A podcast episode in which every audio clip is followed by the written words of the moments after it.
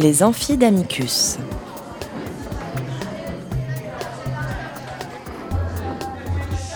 Amicus Radio invite des professeurs de droit, des chercheurs et des professionnels à venir faire cours dans leur spécialité.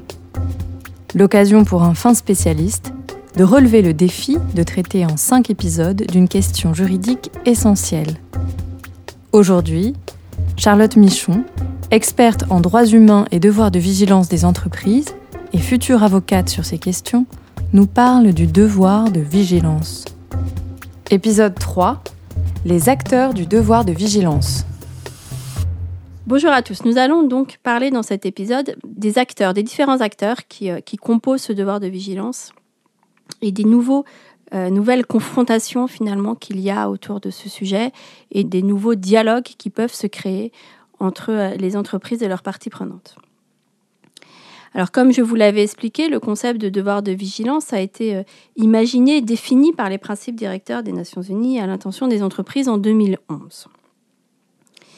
Il a fait consensus assez rapidement, aussi bien auprès des entreprises engagées, hein, des entreprises volontaires, puisqu'il s'agit, je vous le rappelle, il s'agissait à l'époque des recommandations de Soflo, que de leurs parties prenantes qui l'ont utilisé elles-mêmes pour définir un cadre d'évaluation des pratiques, un cadre minimal finalement des attentes sur les entreprises en matière de droits de l'homme et en matière d'environnement.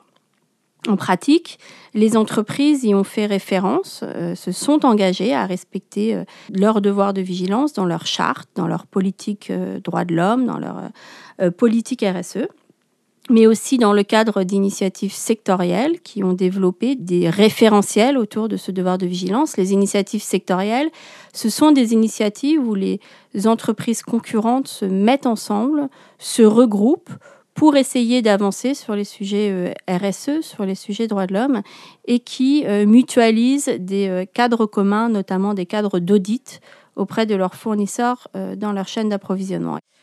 Les agences de notation extra-financières aussi ont fait évoluer leurs attentes hein, dès cette époque pour euh, évaluer les pratiques des entreprises, pour noter les pratiques des entreprises. Hein. Les agences de notation extra-financières, ce sont celles qui vont euh, noter et qui vont fournir des informations aux investisseurs pour euh, garantir finalement des, des pratiques RSE suffisantes et satisfaisantes de la part des entreprises. Et bien sûr, les organisations de la société civile, que sont les ONG, les syndicats, mais aussi euh, les consommateurs, euh, les, clients, se sont alignés sur son devoir de, vigilance qu'elles ont vu finalement comme un minimum à atteindre pour les entreprises et qu'elles cherchent depuis, et nous, y reviendrons, à rendre obligatoire et à en faire du droit une obligation juridique et en faire du droit dur.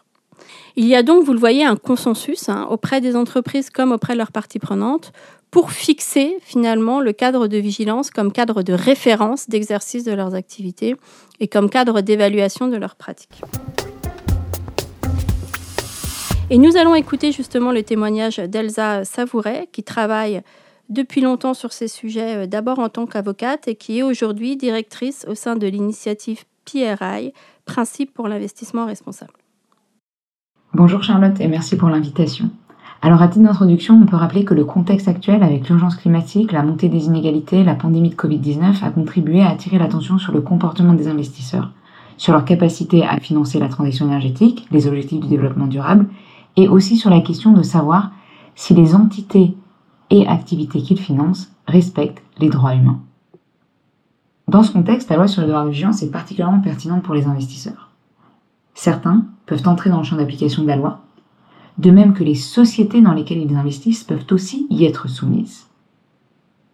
On parle ici de la loi sur le devoir de vigilance, mais il est important aussi de souligner que de nombreux des référentiels normatifs qui se sont développés ces dernières années sur les entreprises et les droits humains s'appliquent aussi aux investisseurs. Il y a les principes directeurs des Nations Unies d'abord, que nos auditeurs connaissent déjà, et les autres normes qui en découlent, et il y a aussi des textes plus spécifiques comme par exemple au niveau de l'Union européenne le règlement sur la publication d'informations en matière de durabilité dans le secteur des services financiers ou encore le règlement sur la taxonomie verte. Ce dernier vise à orienter les investissements vers des activités correspondant à des critères de durabilité environnementale. Parmi ces critères figure le respect de ce que la taxonomie appelle des garanties minimales, y compris en matière de droits humains. Le comment comment les investisseurs peuvent s'assurer de respecter les droits humains dans leurs activités et leur chaîne de valeur. Tout d'abord, observons les procédures à mettre en place au niveau de l'investisseur. Il est essentiel que celui-ci déploie les différentes procédures prévues par les principes directeurs des Nations Unies et les législations en matière de droits humains qui lui sont applicables. Il peut s'agir, pour donner quelques exemples, de politiques en matière de droits humains, de mécanismes de diligence raisonnable lorsqu'un investissement est envisagé et une fois qu'il est réalisé, de la mise en place d'un plan de vigilance si l'investisseur est soumis à la loi sur le devoir de vigilance, de la mise en place de mécanismes d'accès à des voies de recours, de mécanismes de suivi euh, des mesures mises en place, et enfin la diffusion d'informations sur ces différentes étapes. Si l'on regarde maintenant au niveau des investissements, les investisseurs peuvent être impliqués de manière différente dans des incidences négatives, effectives ou potentielles sur les droits humains qui peuvent se produire dans leurs investissements et dans les entités dans lesquelles ils investissent. Selon cette implication, il existe plusieurs leviers que les investisseurs peuvent utiliser au moment de leur décision d'investir ou non, et aussi une fois qu'ils ont investi. Sans entrer dans les détails, on peut ici juste préciser que certains de ces leviers se prêtent plus à certains types d'investissements que d'autres. Parmi ces leviers, nous avons par exemple l'engagement actionnarial. Alors de quoi s'agit-il? Un investisseur peut utiliser ses droits et ou sa position de propriété sur un actif pour influencer l'activité ou le comportement des entités dans lesquelles il a investi afin de s'assurer que les droits humains y sont respectés.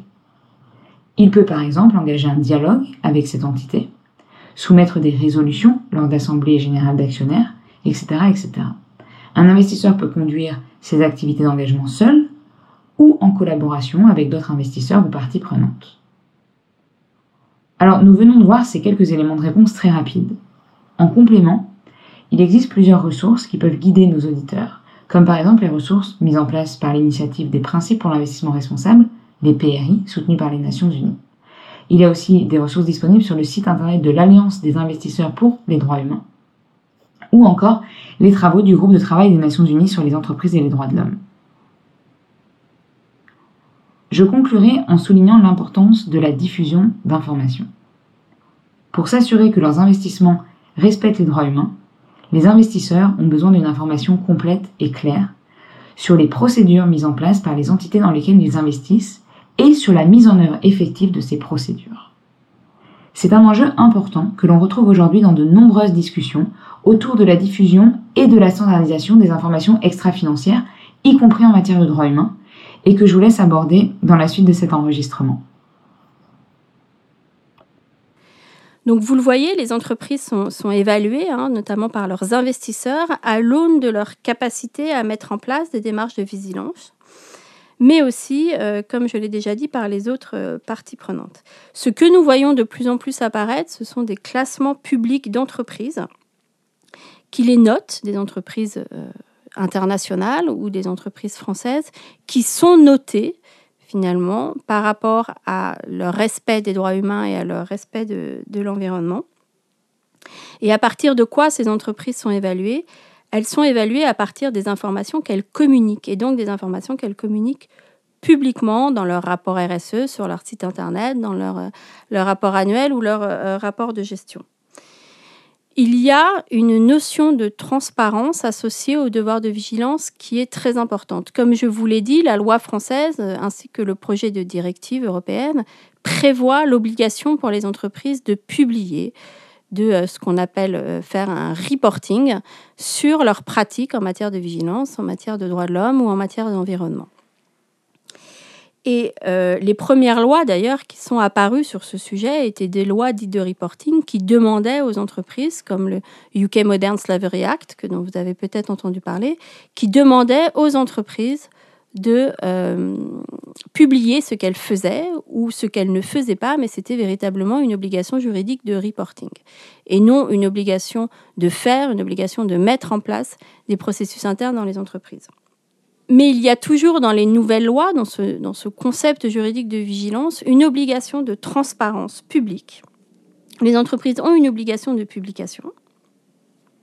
Ce sont à partir des informations publiées, donc que leurs parties prenantes vont pouvoir juger de leurs pratiques. Et dans le cadre des, obligations réglementaires, hein, dans le cadre de la loi française sur le devoir de vigilance, ce sont à partir de ces informations qu'elles apprécient elles-mêmes la conformité euh, à la loi et donc qu'elles vont décider ou non de mettre en demeure ou d'assigner l'entreprise. Donc et donc, vous voyez bien que cette question de la transparence, cette question de comment les entreprises peuvent rendre compte publiquement de leur démarche de vigilance, comment elles peuvent convaincre de l'effectivité et de la sincérité de la démarche est, est, importante dans le cadre du devoir de vigilance. Et il y a encore sûrement un équilibre à trouver entre les pratiques des entreprises et les attentes très larges des parties prenantes sur ces sujets. Je terminerai ce panorama rapide des acteurs de la vigilance avec le rôle véritablement très important de la société civile, des organisations non gouvernementales, euh, mais aussi des organisations syndicales dans ce développement du droit, euh, dans ce développement du concept juridique de devoir de vigilance. Elles sont très mobilisées, elles l'ont toujours été. C'est elles qui ont, euh, dès les années 2000, mis en avant les, atteintes commises par les entreprises et qui ont cherché à développer cette responsabilité des entreprises dans le domaine. Elles jouent aujourd'hui un rôle de lobbying, évidemment, dans la création des, lois et notamment au niveau du projet de directive européenne, mais elles ont aussi un rôle de challenge des entreprises et nous le voyons bien aujourd'hui en France avec euh, les contentieux qui se sont développés autour de la loi française, qui sont essentiellement des contentieux stratégiques de la part des ONG et des syndicats euh, qui sont très initiés finalement euh, à ce nouveau levier juridique de vigilance. Les syndicats, quant à eux, ont aussi une place supplémentaire, une place particulière, parce qu'ils sont en interne des entreprises. Ils voient euh, ce qui se passe dans les entreprises, et donc ils peuvent être un outil, une aide très efficace pour euh, les entreprises, pour savoir, pour identifier leurs risques, et aussi pour mettre en place les démarches de vigilance euh, en interne. Et il y a des nouveaux outils de dialogue qui se créent entre les organisations syndicales et les entreprises autour de ce devoir de vigilance, et notamment via euh, ce qu'on appelle des accords cadres internationaux, qui sont des accords cadres négociés entre les, grandes entreprises et les fédérations syndicales internationales sur ces sujets RSE, sur ces sujets euh, droits de l'homme et environnementaux. Alors évidemment, ce sont des espaces de, dialogue, des nouveaux modes de dialogue à créer entre les entreprises euh, et leurs parties prenantes.